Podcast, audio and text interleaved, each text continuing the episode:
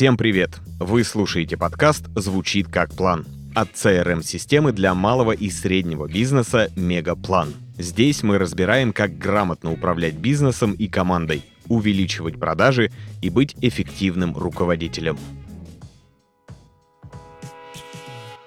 Почему уходят лояльные клиенты и как их удерживать?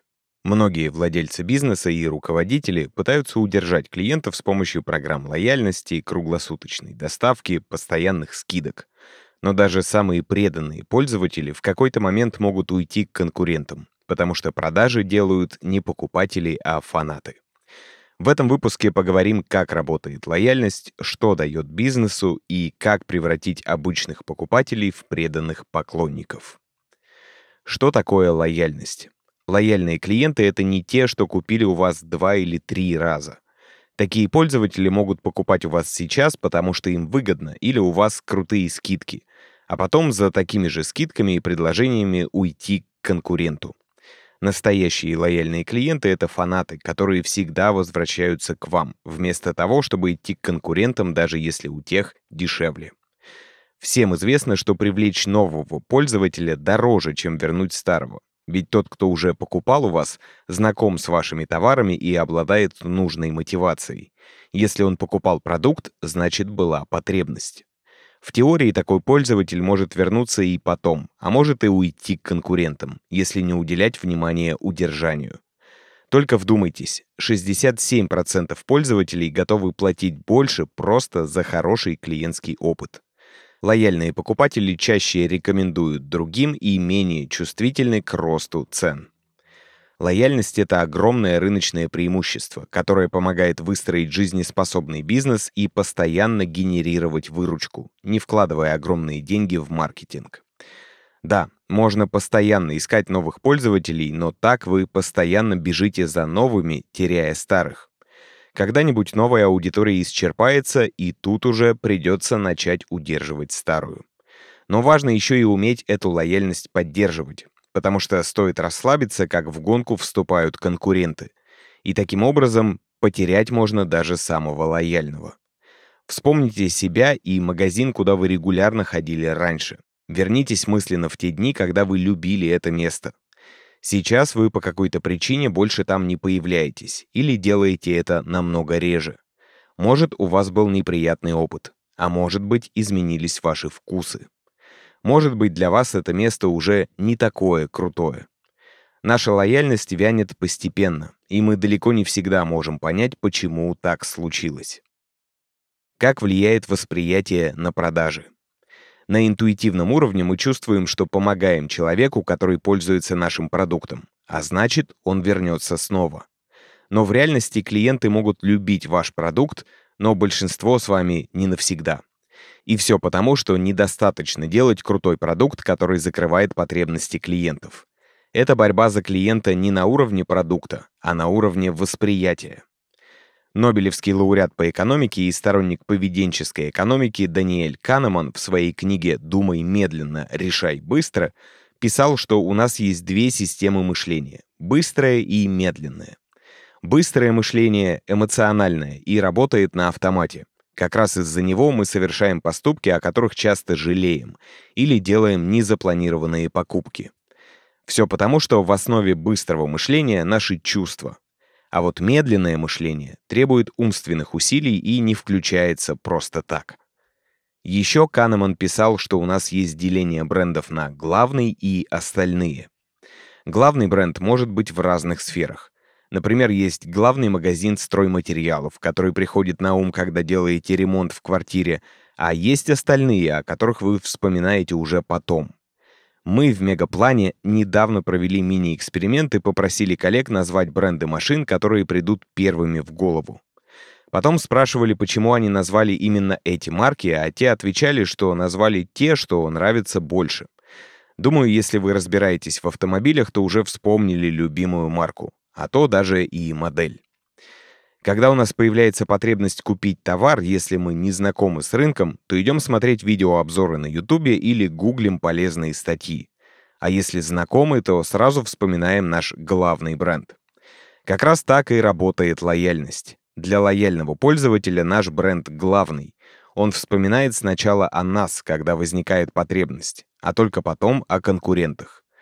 Все потому, что когда человек видит самый любимый бренд, его критическое мышление снижается и включается та часть мозга, которая отвечает за интуитивное принятие решений. То есть включается быстрая система. Из чего состоит лояльность клиентов?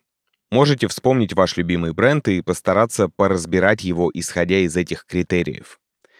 Чувство принадлежности к тем, кто выбирает этот бренд.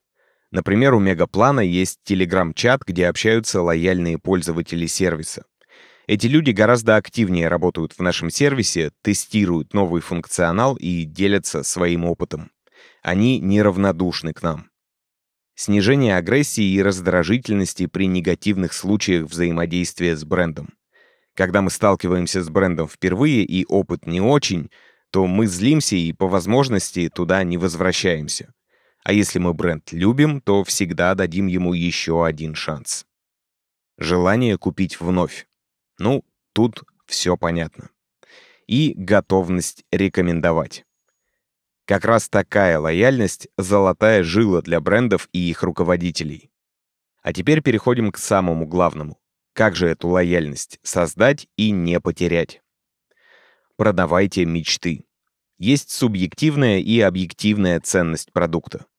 Объективная или реальная ценность — это набор фич или полезных инструментов, которые вы предлагаете рынку, а они закрывают потребности. А есть субъективная, но более важная ценность — ее восприятие. Как раз потребитель оценивает не объективно, а субъективно, то есть то, как он воспринимает продукт. Например, многие говорят, что кола в стеклянной бутылке вкуснее, чем в банке. Можно подумать, что дело в каких-то свойствах стекла, но все проще. Она кажется нам стильной, поэтому меняет восприятие продукта. Поэтому так важно не просто улучшать продукт, но и менять восприятие. Для этого нужно создавать сильный бренд, который сразу приходит в голову. Например, когда мы вспоминаем Рождество и красный цвет, какие ассоциации приходят к нам в голову? Все та же кола. И мы покупаем не просто газированный напиток, мы покупаем чувство праздника. Потому что фанта или спрайт такой сильной субъективной ценности для нас не несут. Когда блокноты Moleskine впервые появились на рынке, производители не рекламировали их как самые качественные канцелярские товары. Они продавали книги, которые еще не написаны, и тот блокнот, которым пользовались великие художники. Точнее, они продавали самые популярные мечты — писать книги и рисовать картины. Люди переплачивали не за минималистичный дизайн, а за возможность стать частью этого мира. Подумайте, какие ценности объединил в себе ваш товар, чем он полезен для аудитории и что может ей дать. Советую здесь обратить внимание на методологию Jobs to be done, или «работа, которая должна быть выполнена». Согласно этой методологии, пользователи не покупают продукты, а нанимают их, чтобы достичь определенного результата. Я покупаю книгу не для процесса чтения, а чтобы стать умнее, узнать новую методологию и привнести ее в работу, а потом заработать больше денег. Чтобы я купил книжку, бренд должен ориентироваться на эти ценности. И я ее куплю, если мне пообещают, что я стану умнее. Создайте клуб, Объединяя людей, вы знакомите их с единомышленниками, помогаете найти знакомых и новых друзей. Тем самым интегрируете ваш бренд в жизнь клиента. Встречая своего человека, покупатель будет счастлив и перенесет позитивное отношение и на бренд. Организовывайте встречи. В мире интернета людям не хватает реального общения, и выброс эндорфинов при встрече с живыми людьми гораздо выше, чем в онлайне. Любая положительная эмоция, возникшая рядом с брендом, играет вам на руку. Поэтому по возможности старайтесь устраивать офлайн активности для аудитории. Например, бизнес-завтраки для стартаперов и инвесторов, если вы развиваете приложение нетворкинга, или бесплатные тренировки в парке, если продаете фитнес-оборудование. Придумывайте легенду. К безликому продукту сложнее проникнуться. Поэтому так часто бизнесмены стараются рассказывать о себе публике, чтобы рекламировать продукт в связке с собой, а бренды придумывают легенды о продукте, которыми хочется проникнуться. Эти легенды продают продукты и делают его ближе к аудитории. Например, все мы знаем, что Netflix — стриминговая платформа с фильмами и сериалами. Но изначально это компания по прокату DVD-дисков с бунтарской легендой. Якобы основатель как-то продержал у себя диск с фильмом из видеопроката дольше обычного, и его оштрафовали. Вот он и решил попробовать создать свой онлайн-прокат, чтобы бороться с этой системой. Красивая история, вот только это легенда, которая хорошо ложится в маркетинговую стратегию бренда. Подводя итоги, хочу сказать, что важно не только ориентироваться на новых пользователей, но и прикладывать усилия, чтобы к вам вернулись повторно. Для этого растите лояльность или доверие и любовь пользователей к вашему продукту. Чтобы к вам возвращались всегда, независимо от цен, важно сделать бренд главным в восприятии пользователя. А для этого нужно вкладываться не только в сам продукт, но и интегрировать его в жизнь клиента повышать узнаваемость, транслировать подходящие ценности. Только так к вам будут возвращаться и рекомендовать вас другим. Спасибо, что дослушали выпуск до конца.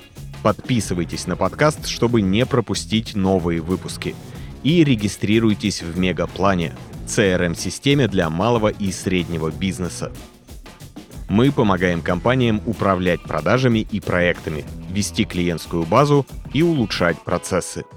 Попробуйте мегаплан в работе. Все ссылки оставили в описании выпуска.